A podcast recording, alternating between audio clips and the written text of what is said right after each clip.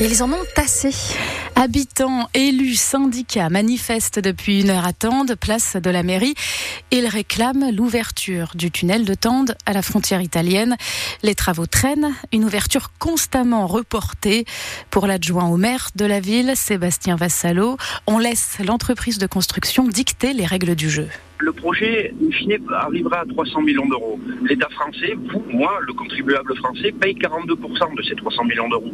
Il a en, droit, en obligation même, de demander des comptes, de savoir chaque euro comment il a été dépensé et de donner aussi une euh, ligne de conduite et une, ligne droite aux populations. Savoir quand est-ce qu'on pourra emprunter cet axe-là au 21e siècle, après plus de 15 ans de travaux, on en est au point mort. C'est un scandale d'État. Le maire de Tende le rappelle souvent, c'est un scandale. Sébastien Vassalo, adjoint à la mairie de Tende. Une circulation toujours perturbée après les précipitations d'hier. Des éboulements bloquent certaines routes, comme la RD 105 à Saint-Césaire-sur-Siagne, dans le Haut-Pays grassois. Circulation perturbée. Et à cause de la chute d'un arbre, vous ne pouvez pas rouler sur la RM 2564 à Aise. Autre conséquence de ces intempéries, le corso carnavalesque de Nice, initialement prévu ce soir, est reporté à demain, 20h30 plus de pluie, mais plus de neige. Oui, comme euh, sur Isola 2000, un mètre de poudreuse attendu aujourd'hui. Une bonne nouvelle pour Luc Morisset, gérant des magasins de location de ski. Cette nouvelle chute de neige, c'est formidable pour nous. Ben, ça pérennise la saison jusqu'à la fin et puis euh, ça relance un petit peu euh, l'hiver, ce dont on avait besoin. On a toujours été enneigé euh, correctement, mais là, c'est vrai de la neige poudreuse à cette époque. Ça vient parfaitement pendant les vacances scolaires. Ça relancera aussi l'activité économique de la station. Et puis, avec des bonnes conditions, nous aurons comme d'habitude nos Anglais sur la période de début avril pendant les vacances. On en a généralement beaucoup et puis les Niçois vont continuer à monter jusqu'à la fin. Donc euh, nous, c'est vrai qu'au niveau des locations de ski, on est ravis et, euh, et je pense que l'ensemble des commerçants de la station le sont aussi. Mais attention, restez prudents, préviennent les stations. Vous le disiez Agnès, mhm. vigilance jaune aux avalanches toujours en place. Dans un quartier résidentiel de Cagnes-sur-Mer, un appartement du Val-Fleury, euh, un homme d'une quarantaine d'années est toujours en garde à vue pour homicide volontaire sur sa partenaire. Le corps de sa compagne a été retrouvé hier sans vie par les secours.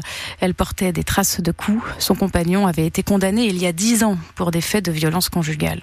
On vous en parlait hier, le collège Avicenne va-t-il fermer à Nice Cet établissement privé musulman dans le viseur du maire de Nice et de la ministre de l'Éducation pour financement opaque. Alors, séparatisme, radicalisation, de quoi est-il question Fabien Fourel? Pour la rectrice d'Académie de Nice, cette décision est une application stricte de la loi de 2021 contre le séparatisme. Elle prévoit que chaque établissement hors contrat doit envoyer au rectorat des documents détaillant les origines de ses financements. C'est l'un des leviers de contrôle de ces écoles, collèges ou lycées. Mais pour la qualité d'enseignement, aucun fait notable selon la rectrice. Pourtant, le maire de Nice parle d'un collège hors du pacte républicain. De son côté, l'établissement lance la contre-attaque et va rencontrer dans les tout prochains jours le préfet des Alpes maritime La procédure de fermeture est lancée. Il reste donc au collège quelques mois pour faire marche arrière avant la rentrée de septembre et produire les documents demandés. Sinon, la centaine d'élèves devra trouver un, un nouvel établissement. Explication de Fabien Fourel. En parallèle, le ministre de l'Intérieur, Gérald Darmanin, annonce la création d'un statut d'imam en France et d'une fédération de l'islam inspirée des protestants. Il ajoute que la structuration de l'islam doit venir des départements et non de l'État. Vers la fin du permis de conduire à vie, et si on vous imposait une visite médicale tous les 15 ans pour conserver votre document rose?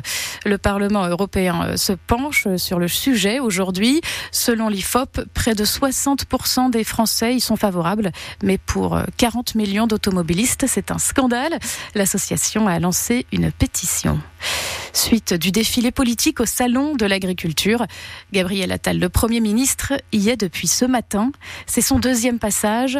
Il en profite pour dénoncer l'inaction du Rassemblement national qui, dit-il, vient butiner sur cette crise agricole.